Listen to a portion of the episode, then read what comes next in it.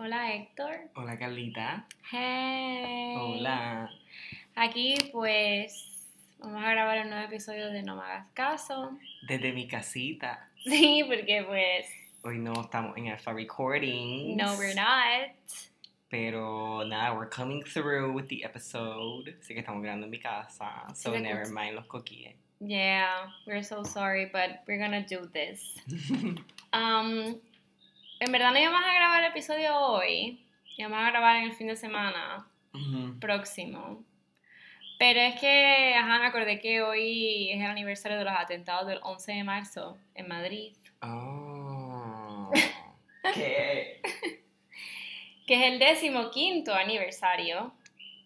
Y, ajá, el, el atentado más grave en la historia Mm. en España. Um, so, everybody knows, o sea, todo el mundo sabe del 9-11, Ujú. right? So, ajá. Pero, sorry, que eso fue en el 2001. Sí. Now we're like, pero en el año 2004 sucedieron los de Madrid, que fueron los atentados del 11 de marzo, mejor conocido como el 11M, o Jueves de la Oreja Van Gogh, la canción. Ajá, sí, sí. Am, pues nada, ese día, jueves, eh, sucedieron una serie de ataques terroristas que en un principio se le atribuyeron a los ETA. Más adelante voy a explicar un poquito significado básico de qué coño son los ETA. Pero en realidad fue por una célula terrorista de tipo yihadista, Ajá, you know, tipo claro. shit. Sí, sí. Y estos eran de Marruecos. Mm. Las motivaciones de este atentado o la posible, you know, dicen, pero yo estoy super sure que, bueno, en todas las fuentes que leí esta mañana, like, there was this, the reason, um, fue por la participación de España cuando explotó la guerra de Irak o Ah. Afganistán, como que España se fue al lado de Sí, sí, Estados sí. Unidos. Makes sense. So, esto, ellos hicieron esto. So, tengo que admitir que en, en 2004 yo no tenía ni idea de este atentado. ¿No? Like, I don't, yo no me acuerdo ¿En de serio? esto. Yo sí, me acuerdo. ¿Qué edad tenía? Pero no fue como, yo. bueno, ya como que como 13, 14 años. No, 2004 estábamos en séptimo. 12. 12 años. O maybe 12, yo 13 sabía y no me acuerdo. O sea, yo, yo me acuerdo de haberlo pues, escuchado pues, en las noticias y qué sé yo. Really? I just don't remember. Pero no, o sea, tampoco igual se compara con lo que fue como que 9-11. Por lo menos en mi percepción de, de cuánto yo escuché eso y cuánto whatever, pues Ujú. no fue lo mismo. Pero I, I sí estuve aware de que eso pasó en es que lo que me 2004. parece es que si lo comparo con el 11 de septiembre, yo me acuerdo el día donde yo estaba, Pero es que también, que yo ok. hice, like, esto es Europa. De verdad que también uno pues, pasa en Estados Unidos que Yeah. uno se, es más closer to home. Y Ujú. segundo, habían pasado cosas antes, pero no creo que había pasado algo así como, Como que el 11 de tan cercano a y al nivel. la ciudadanía. Exacto, como que Yeah. it was the first time, so también Yeah. iba a ser un poco más intenso. Pero yo me acuerdo de haber, de haber como que... Pues yo no me acuerdo, pero yo me acuerdo que luego en eh, me enteré de la canción de Van Gogh. Tenía ahí, qué sé yo, 15, 16 años cuando salió. Sí. Y a mí me encantaba y yo lloraba. Pero yo no sabía por qué significaba jueves. So, yo como Me que era, tampoco hice mi research. Yo como que yo encontré esa canción de las más fucking románticas en mi fucking vida para esa Ujú. época. Like, it was so sad. Yo tampoco no sabía sé. que esa canción trataba Ajá. eso. Y luego me lo dijo, no me acuerdo quién carajo, me dijo, ajá, eso va del 11M. Y yo, ¿y qué carajo es el 11M? I was like, um, pero en verdad, en verdad, cuando empecé a hacer mi research, like, what the fuck happened, fue cuando ya vivía en Madrid. Ujú. Porque, ajá, tuve amistades que me dijeron allí, no, yo fui a la huelga de, de, Ajá, del ajá. atentado y éramos like, ooh, really close. Y también Uh. supe como que me enteré de una historia súper cercana, like que por poco se montaba en ese Renfe y no se montó porque perdió el tren, literal, that morning. Pero pues, no lo voy a contar aquí porque eso es personal. So, whatever. Ajá. So, aquí voy a primero dar como un resumen y después we're gonna dive in in the fucking shit. Like we Ok, always, like we always do. Dale. So, los ataques terroristas sucedieron en cuatro trenes. That's fucked up. De la Mm. red de cercanías de Madrid. tú te has montado ahí, Ujú. yo me he montado ahí. Entre la... Y es un poco eerie, ¿no te pasaba como que te bajabas de sí, la, la de... pero no sé, como que ¿Cuál es la parada, puñeta? Es la grande esta. Sí, pero específicamente yo me acuerdo siempre la de... Donde está el Museo de Reina Sofía. Exacto, que tiene las plantas, el inner garden Ajá. thing. Ajá. Se me olvida el nombre A también, mí también. pero sé cuál es. Sí, lo voy a decir ahora. No, no, no. pero esa, ajá. So, los ataques terroristas sucedieron con, o sea, en cuatro trenes así, boom, boom, boom. Ay, Dios mío. Boom, boom, boom. Entre la- I'm sorry. Entre las 7 y 36 de la mañana a 7 y 40 de la mañana, hora local. So, esa es la hora, la hora punta, la hora pico. Ajá. So, people are getting, you know, going to work. Claro. So, se produjeron 10 explosiones casi simultáneas en esos cuatro trenes de Madrid. So, si tú, like, tú imagínate, es que hay un video que lo pondré en el grupo de Facebook, like, la gente explota una primera vez, boom. Y la gente empezó a correr, because Claro. hay hasta una llamada que una muchacha llama, estoy aquí, que es la que se me olvida el nombre, puñeta, ya me vendrá el nombre de la parada. Um, y luego se escucha rápido un boom y ella se le corta la llamada. So, that's fucked up. Mm. So, tú imagínate como que corriendo y te coja la segunda. Like, Sí, not the sí, first sí, sí. one, te coge la tercera o la cuarta. Like, you don't know. Sí. So, anyway. Em, so, más tarde, cuando pasan esta, la de que realmente, pues, coge a las víctimas, el que jodió de verdad, más tarde en procesos de desactivación, porque la policía llegó en 8 minutos, o lo hicieron Wow. súper bien, las primeras policías, o sea, llegó en Ajá. 8 minutos, logró detonar de forma controlada dos bombas más que no habían estallado Oh, wow. afortunadamente. So, estos- es- tras estos dos artefactos encontraron una tercera bomba que debido a su contenido pudieron iniciar las primeras investigaciones que los llevaría a la identificación de los autores. So, pero es importante mencionar que los atentados se produjeron tres días antes de las elecciones generales. Mm. So you can say, bitch, ¿qué carajo tiene que ver los yihadistas con Sí, sí. nada, no tienen que ver nada. Like, yo no me voy a meter aquí en política, pero sí lo voy a hacer un poquito. Pero es lo que hicieron luego los partidos más importantes de España. O sea, ajá, el PP, como decir los PNP de aquí, y el Ujú. PSOE, el Partido Socialista, como decir los populares, que son más de Ujú. izquierda, eh, se empezaron a acusar mutuamente. Like, y eso fue, o sea, en, en, en tres días, Madrid, por ejemplo, en todo este fucking reguero de mierda por los atentados, más las elecciones, más como que esto fue culpa tuya, o esto Sí. fue un inside job de tu partido, like, Ajá. it was fucked up. Y todavía, es que hoy vi como que el especial que hizo el país de conmemorando los 15 años, ta, eh, el que se quiere postular, el que está postulado para alcalde de Madrid del PP, se levantó de la silla porque creo que es el secretario general o lo que sea de los atentados o el No. movimiento que tienen, no sé, empezó a tirarles a los del PP en el speech. Anda. And I'm like, bitch, hablen de las víctimas, like, you Sí, don't ¿verdad? No need el to politizar o whatever. Pues se levantó y se fue. Eso fue hoy. O sea, en- ajá, esta mañana en Madrid. Y, o sea, el PP tenía su... El PP tenía su... El PP tenía su thing, el PSOE tenía su thing, Podemos, que son los Right. super izquierda, tenía su other thing, like, no, Sí, sí, siempre va a. Pero si la cosa es que si lo, a mí me da un poco de coraje porque vuelvo, no lo voy a tirar a España directamente, I'm just gonna say this, yo España lo adoro, like, it's my favorite fucking country, I mean, pero, Oh, ok. yeah. Ajá, dale, continúa. Don't be a bitch. Um, o sea, cuando pasaron los atentados del 11 de septiembre, like, sí empezó la guerra, pero las instituciones, hasta el mismo pueblo, se unió con el gobierno para mejorar las cosas. Or you Mm. just feel it, it was different.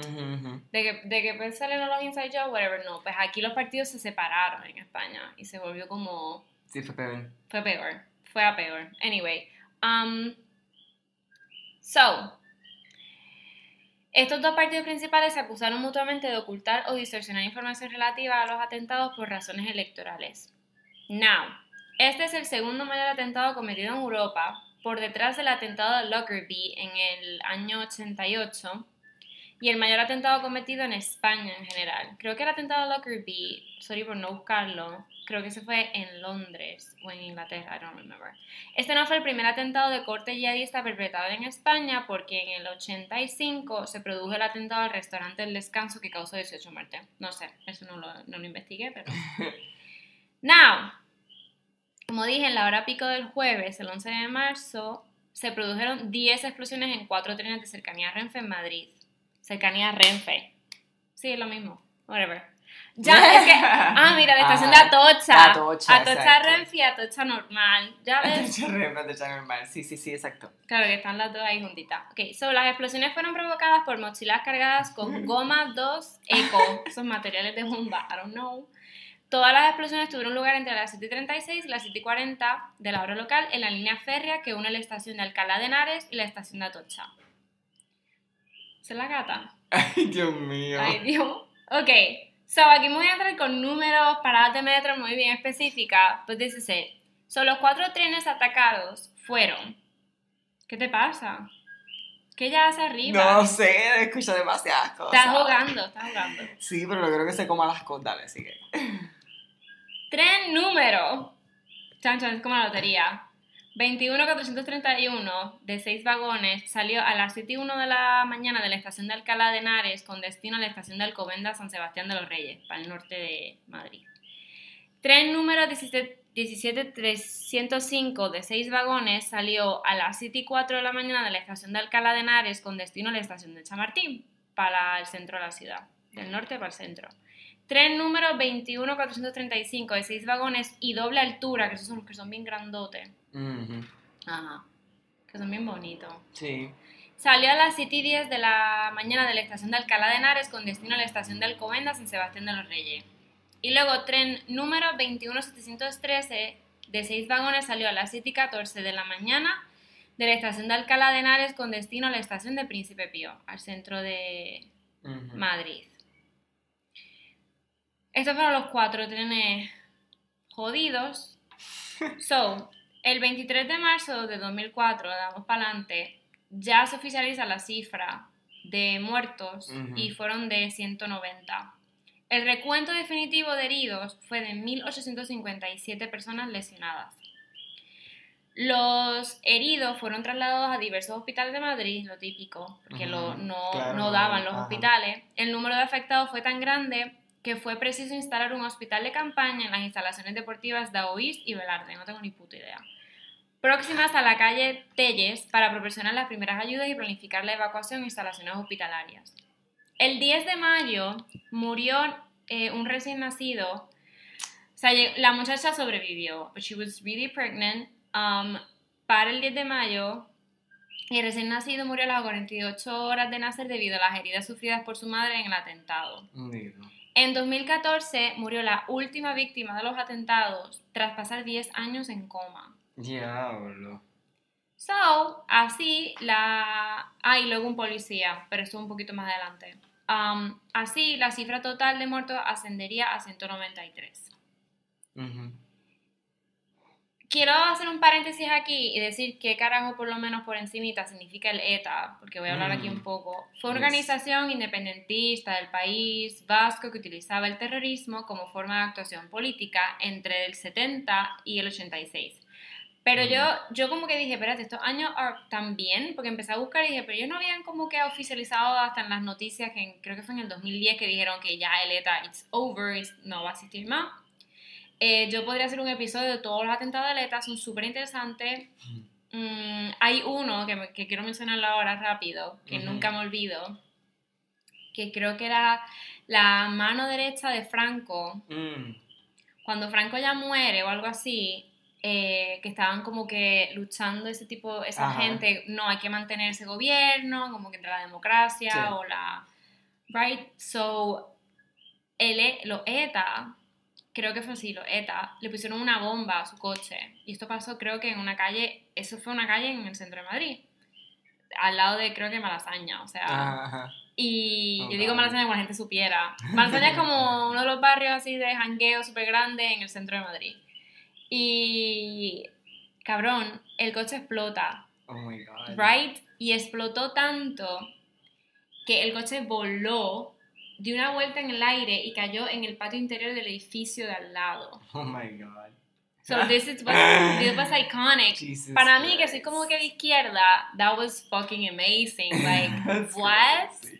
Pero hay un video de una revista, que luego lo pondré también, eh, de super izquierda, como decir, como que las revistas que hicieron el atentado en París, ese Mm. tipo de revista, Right. de España, Mongolia, creo que se llama, Mongolia, sí.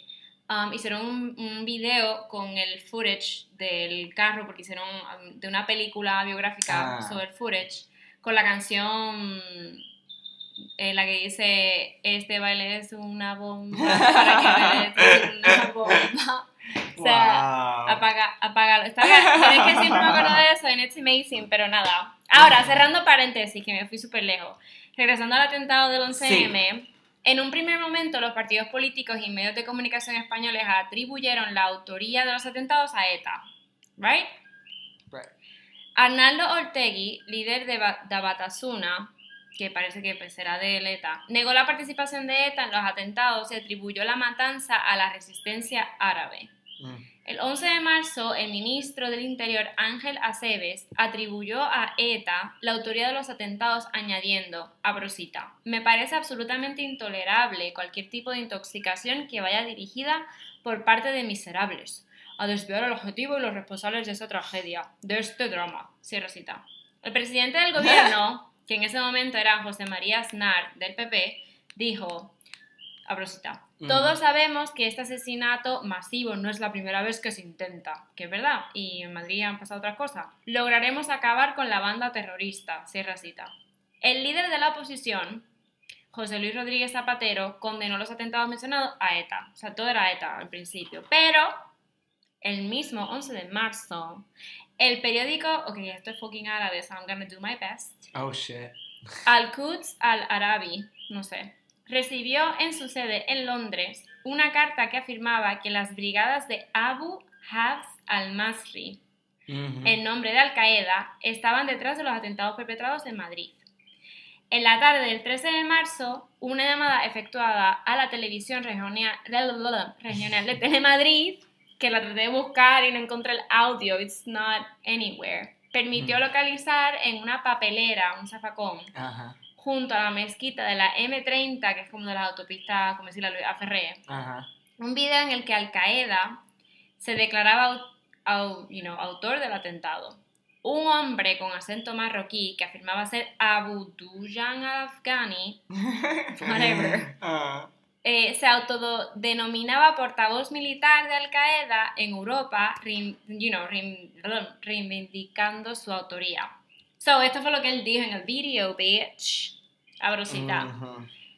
No voy a hacer el acento marroquí, I'm not gonna do that. Declaramos nuestra responsabilidad de lo que ha ocurrido en Madrid, justo dos años y medio después de los atentados de Nueva York y Washington.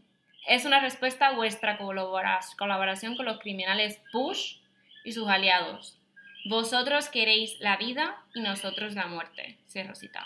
Estamos ante una operación que requiere participación de cloacas de servicios de información en su ejecución. Es un eh, atentado típico de alguien que ha recibido entrenamiento militar. ¿Por qué? Pues porque si uno mira cuál fue la secuencia de las bombas, se tropieza con dos cosas interesantes. Primero, que el ataque es el típico de un ataque a un convoy. Primero atacas el vehículo de cabecera para inmovilizar todo el convoy y después atacas a placer a los vehículos de detrás. La primera bomba estalla ¿dónde? En el más avanzado de los cuatro trenes. ¿Cuándo? Cuando está ya parado en Atocha. Ahí es donde estalla la primera bomba, eso provoca automáticamente la inmovilización de la vía y entonces todos los demás trenes, unos minutos después, son atacados. Y todos en estación, lo cual eh, pues era mucho más llamativo porque está en un sitio de fácil acceso y aparte facilita toda la labor de retirada de restos. Se produce un ataque mm, perfectamente sincronizado contra cuatro trenes con el típico patrón de inmovilización de convoy. Quien hizo eso y además lo hizo con explosivos muy posiblemente de origen militar, como declaró un TEDx ante el juez del Olmo, pues tiene que ser alguien que tuviera entrenamiento, muy posiblemente alguien mercenario, un comando mercenario. En cierta ocasión recuerdo que hablando con Fernando Mújica, él me decía que posiblemente sería pues un comando mercenario de cualquiera que puedes encontrar en los mercados de mercenarios de Europa y que te vienen de Sudáfrica o de cualquier otro sitio donde por el precio adecuado tú encuentras a gente con entrenamiento militar que te haga cualquier tipo de operación. Si los encontráramos sería muy difícil posiblemente llegar a quien les contrató. Y luego estamos en otra operación no necesariamente protagonizada por los mismos, ya posterior al 11M, y que es la operación de cobertura. Y digo que muy posiblemente los que hicieron la cobertura, los que crearon la versión oficial, los que inundaron a la opinión pública de fake news sobre un atentado islamista, no son los mismos que hicieron el atentado por una razón. Si fueran los mismos, no habrían cometido errores de principiante, como por ejemplo sacarte en la comisaría de Vallecas una mochila con metralla cuando en los trenes estallaron bombas sin metralla. Por tanto, aquí estamos ante una trama que fue quien ejecuta el atentado, posiblemente usando mercenarios profesionales, y otra trama distinta, que es la que, una vez producido el atentado, hace una operación de cobertura improvisándola de forma muy chapucera, y gracias a que esas chapuzas es, como hemos podido ver, pues todo lo que nos estaban intentando colar. Hay un episodio enormemente raro, enormemente interesante. Cuatro días antes del 11M se produce un intento de golpe de Estado en Guinea Ecuatorial, protagonizado por mercenarios sudafricanos, pero también de otras eh, naciones, contratados por una serie de personajes del mundo de las finanzas y de las empresas, pues bastante turbios, eh, y donde aparecen ingleses, franceses. Fue un episodio muy sonado porque entre ellos estaba el hijo de Margaret Thatcher. Bueno, fue un intento de golpe de Estado absolutamente chapucero. Todo el mundo sabía que se iba a producir ese intento de golpe de Estado, incluido el propio gobierno de Guinea Ecuatorial. El gobierno de José María Aznar trató de avisar a Guinea Ecuatorial, oye, que nos dicen que os van a dar un golpe de Estado. La contestación fue, ah, sí, ya lo sabemos. Bueno, pues en el juicio en Guinea por aquel intento de golpe de Estado, uno de los principales implicados dijo algo muy curioso. Tenían orden de dar el golpe de Estado en Guinea antes de las elecciones generales en España. Y dices, ¿por qué? A mí solo se me ocurre una explicación. Era una operación de cobertura excelente para quien quisiera meter en España, por aquellas mismas fechas, mercenarios, no para Guinea, sino para el 11M. Si alguien hubiera detectado trasiego en España de mercenarios, su reacción hubiera sido, ah, debe de ser que están en la operación de Guinea. En mi opinión, hay conexión entre los dos hechos, pero no tengo más demostración que lo que me dice la lógica y lo que me soplan por algunos sitios. Así que, ya estamos aquí, ¿right?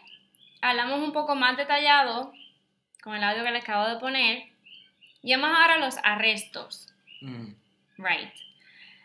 Ellos detienen, la policía detiene, tres marroquíes que fueron identificados como Jamal Sugam, nacido en Tánger el 5 de octubre de 1973.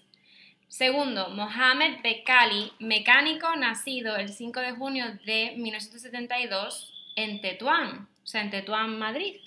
Ujú. Ay, ese era mi barrio. Y Mohamed, Tetuán, sí. Mohamed Chawi, nacido el 26 de junio de 1969 en Tánger. Luego, porque faltaba gente, siguen con la investigación, ta, ta, ta. Em, el 3 de abril, la policía localizó y rodeó a varios miembros del comando terrorista en Leganés, que eso es en una ciudad al sur de Madrid. Los terroristas se atrincheraron en una vivienda de la calle de Carmen Martín Gaite y se produjo un tiroteo intermitente entre las 6 y las 8 de la tarde. Cabrón, tú imagínate que es en la hora de la merienda. de ver la televisión. Porque voy a poner fotos del edificio. Oh, wow. Um, tú dándote la merienda y piensa eso en tu, Dos horas. en tu casa. I mean, debajo de tu casa. ahora. I could die. That's crazy. I could die. Um, So, estos cabrones de terroristas, al verse acorralados a las 21 y 3 de la, de la noche, o sea, a las 9 y 3 de la noche, los terroristas se suicidaron Oh, shit. haciendo estallar el piso cuando el GEO, que es una organización de policía aparte de, ya, ya diré más, adel- ah, más adelante, iniciaba el asalto. La explosión derribó parte de la fachada del edificio. Pondré foto de esto en el grupo de Facebook. En esta acción murió un agente del grupo policial, además de los ocho miembros de la célula islamista allí presentes. So, ese fue el policía que te dije que... Ahora, otro capítulo. Yo, reacciones nacionales. El 11 de marzo, obviamente cuando sucedieron la, you know, Los atentados, sucedieron concentraciones silenciosas en rechazo por el atentado en las universidades y algunos colegios e institutos españoles. En toda España tuvieron lugar manifestaciones espontáneas, como Barcelona y eso, en cuanto se dio a conocer la noticia del atentado, sin esperar a la, a la manifestación convocada por el gobierno para el día siguiente. Hacia las 15 horas, a las 3 de la tarde de ese día, la reina Sofía, que, que para ese tiempo era reina Sofía, junto con el príncipe de Asturias, Felipe de Borbón, y su prometida, bueno, que ya está casado hace tiempo, Leticia Ortiz, llegaron al hospital Gregorio Marañón de Madrid, en el centro de Madrid, junto con otras autoridades del Estado para recibir las últimas noticias de las víctimas y de los médicos. So, el 12 de marzo, 11 millones de personas, más o menos, se manifestaron por las calles de España contra los atentados. Wow. Nada, las reacciones internacionales. Bitch, you know, the same, lo típico, políticos. Pray for Madrid. Ajá, hashtag. Hashtag. Y eso que no existían las redes sociales No, en esa no, no, época. claro. Like, oh my god. Políticos condenando lo sucedido, you know, y Ujú. expresando su ayuda y pésame, bla, bla, Claro. bla. Now, las elecciones generales de votación en plan, you know. Las elecciones generales se celebraron el 14 de marzo.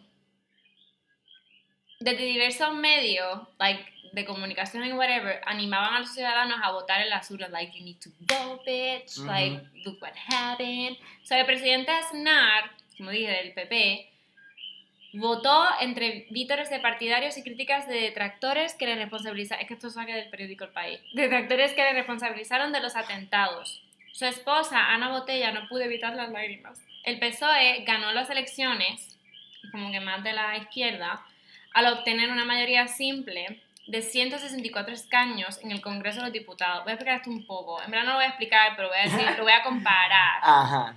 Es como Estados Unidos. Ujú. Like, you're so big, tu país es tan grande, que como que los pueblos, ¿cómo es que grandes no valen mucho? O es viceversa, o algo así. Tú estás hablando de como el Es como Estados Unidos. votes, que son como que dependiendo por cada estado. es Exacto, valen más que el otro. So, es el PSOE ganó 164 esca- escaños y el PP se quedó en 148.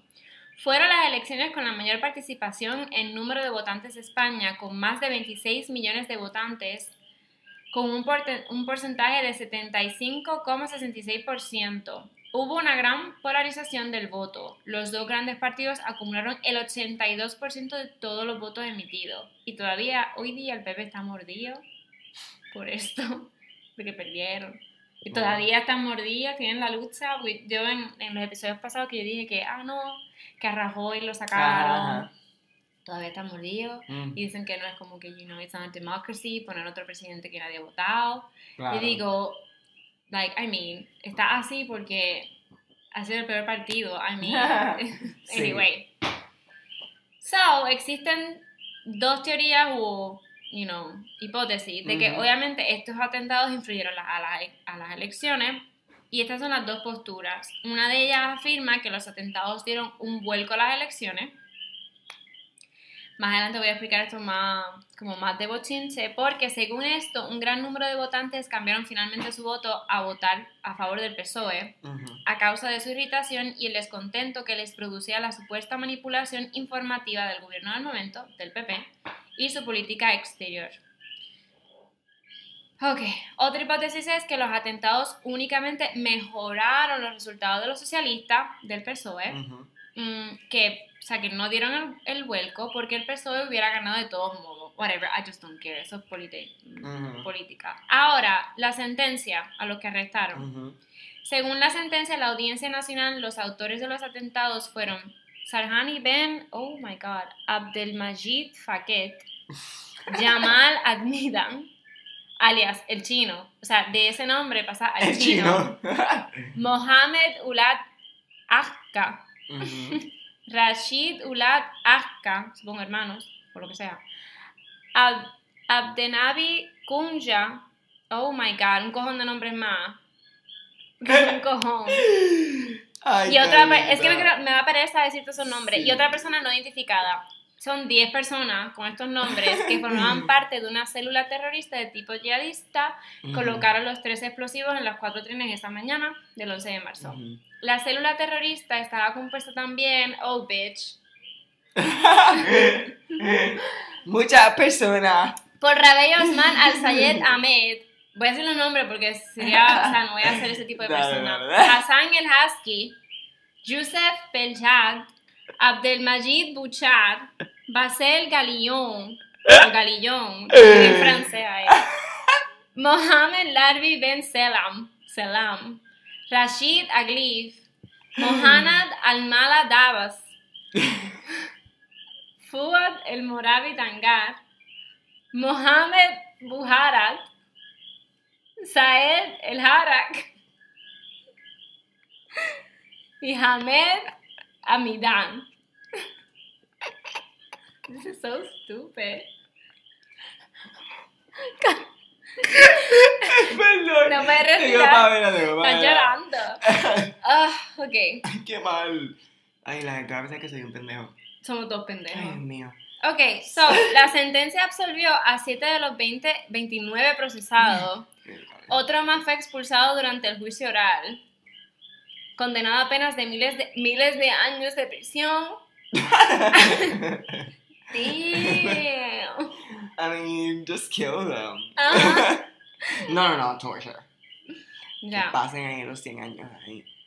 Digo Ya. siempre, si acaso pasan los 100 años, pero... Chequéate, mira el nombre. Vuelven otra vez. Dios mío. Este otro. Otman el, el Canui, Jamal Sugam y José Emilio Suárez Trasor.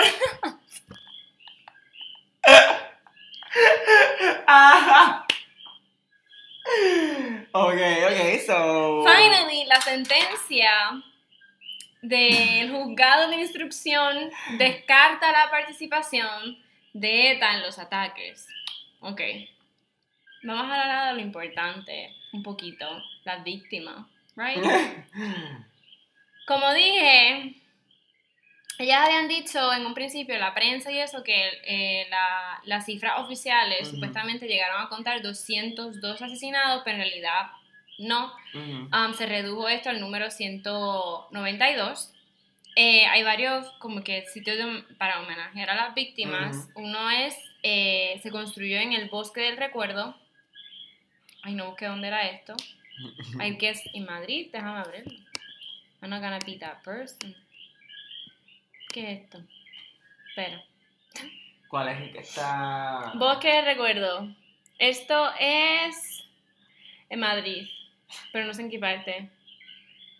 En Madrid, olvídate. Ah, en Leganés. Está bien fucking lejos. Ok. Un monumento conmemorativo que contiene los 192 árboles, uno por cada fallecido. Y en función de los lugares de, lo- de los trenes, de estos 192, 67 fueron matados en la estación del Pozo, 64 junto a la calle Telles, 34 en la estación de Atocha, 16 en la estación de Santa Eugenia y el geo, el policía, en un piso, en el piso de Leganés. Los restantes murieron en los hospitales. So, los familiares en ese momento o después eh, recibieron un total, o sea, entre toda la familia, 76.400.000 euros en concepto de la indem- indemnización. Eh, o sea, en número 400.000 euros que recibieron por fallecido. Ok. Um, por el atentado del 11M y luego la, la explosión del 3 de abril en Leganés por el, por el policía GEO, que es el Grupo Especial de Operaciones, que era, Fran- ya, ya hay- aquí escribí el nombre, Francisco Javier Torronteras. Mm. Um, también aquí apunté que está el monumento de homenaje a las víctimas frente a la estación del tren de Atocha. Ujú. Que tú te metes como que el tubo, es bien, Sí, sí, es bien lindo y tienes todos los nombres. Ok, para los políticos, eh, específicamente partidos del PP y el PSOE, aún sigue ese debate, um, esa lucha, entre ellos se siguen acusando del PP, el PSOE y viceversa, como que se achacan teorías conspiratorias. Wow. And I'm like, look. Dije, no voy a entrar en esto, en este episodio, porque estoy hasta un poco hasta el chichi. Puse aquí hasta el chichi. Hasta el chichi. De que siempre se le dé una vuelta, o en casos españoles de este tipo, I'm like, bitch, what the hell. So me voy, ba- traté de irme básica. El básico, hubo un atentado yihadista, mucha gente murió, and that's it. O sea, yo Sí, pienso sí, que no deben como que ni, you know, polit- Sí, politizar. exacto. And I mean, lo mismo pasó con Estados Unidos, que sabemos que está el documental de Inside Job y que Ujú. todavía existe la teoría y que voy a decir que me atrevo a decir que lo creo. Ya mean, um, pero estaba almorzando Ajá. y me llegó una notificación del periódico El País con esta noticia que se llama El gobierno de Aznar me pidió que asumiera su mentira sobre el 11M and I'm like, bitch. Se la tuve que abrir Ujú. y apunté como que lo más importante o más interesante, whatever. Um, dice, esta es la entradilla de la noticia. El comisario y jefe de los TEDx, que es la unidad de desactiva- desactivación de explosivos, cuenta cómo se fraguó la mayor manipulación informativa tras el peor atentado terrorista de España. And I'm like, bitch, they always do this fucking shit. Sí. So, a las En- 15 horas, esto es que pone el país, a las 3 de la tarde del 11 de marzo de 2004, el comisario Sánchez Manzano, que es este tío, el, el jefe de TEDx, um, ya sabía que el atentado de Atocha no tenía nada que ver con ETA, o sea, ese mismo fucking día. Pero ese domingo eran las generales, la votación. Claro. Si es, abro cita, si es ETA, barremos, o sea, ganamos sí o sí. Pero si son los yihadistas, ganará el PSOE. Cierro cita. Le dijo Aznar a él. Y ahí es que comenzó como que todo el mayor fake news de la Claro. historia reciente de España.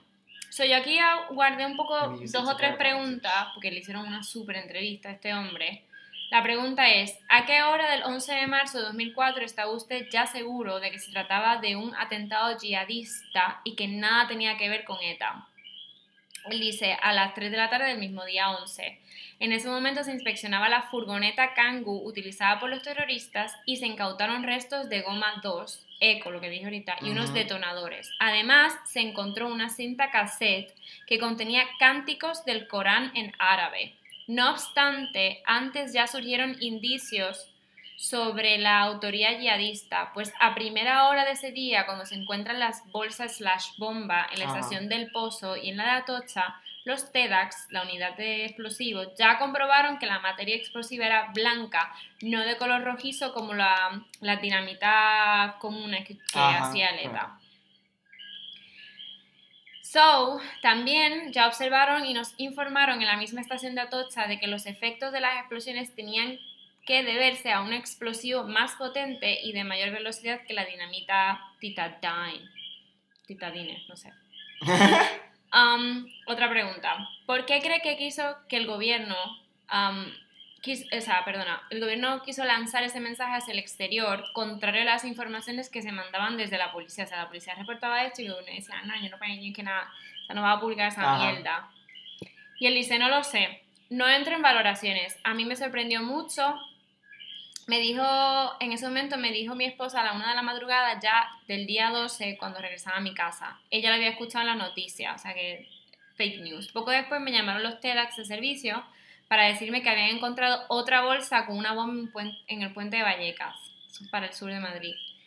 No había ninguna fucking bolsa en el puente de Vallecas. Ignoro qué finalidad tenía ese comunicado internacional, que no se ajustaban los datos sobre nuestros hallazgos a la realidad y whatever. ¿Cómo y cuándo cree usted que comienza la mentira? Según publicaron posteriormente los medios de comunicación, fue en Moncloa. El 11 de marzo era jueves y el domingo había elecciones generales. Al parecer, uno de los asesores del presidente Aznar dijo, Si ha sido ETA, barremos, pero si son los yihadistas, ganará el PSOE. So, a partir de que en Moncloa se hablara de estos términos, empiezan las comunicaciones adjudicando a la autoría ETA. Claro. So, that's it. Claro, That's- lo iban a, you know, usarlo para los advantage. Ah, no, obligado. That's... Pero el PP siempre ha sido así. Yo Aunque también el a- PSOE tiene sus cosas que vienen desde la guerra civil, pero no voy a entrar en esos detalles. Whatever, pero sí. I mean. So, este fue, el espi- fue especial este episodio because Sí, sí. que el próximo fin de semana hablaré yo otra vez, pero tenía que hacer esto like Yeah. es el 11 de marzo. Claro. So, nos despedimos. bueno, pues gracias Carlita por darnos este refresher de esto que ocurrió. Que estoy segura que mucha gente también se- no se acuerda o no se han enterado. pero, No, no, no. I guess. Um, Este, nada, sí, gracias por este special episode muy especial, muy fun, revisitar todo esto, porque actually sé de, de lo que pasó, pero no estaba muy diestra, o sea, no sabía realmente. y yo aquí, en verdad, hay mucha más información, Claro, pero I'm not gonna do that. No, claro. So, Pero nada, recuérdense que la semana pasada pues, pusimos un episodio también nuevo. Este, síganos en el grupo de Facebook, no me hagas caso podcast. Eh, Tienes Patreon, que sí, empezamos Patreon. a subir episodios eh, Premium. premium. Ya está el primero, pueden ir patreon.com slash no me hagas caso. Y ya, eso es todo. Eso es todo. Buenas noches mi gente, los queremos. Peace. Bye.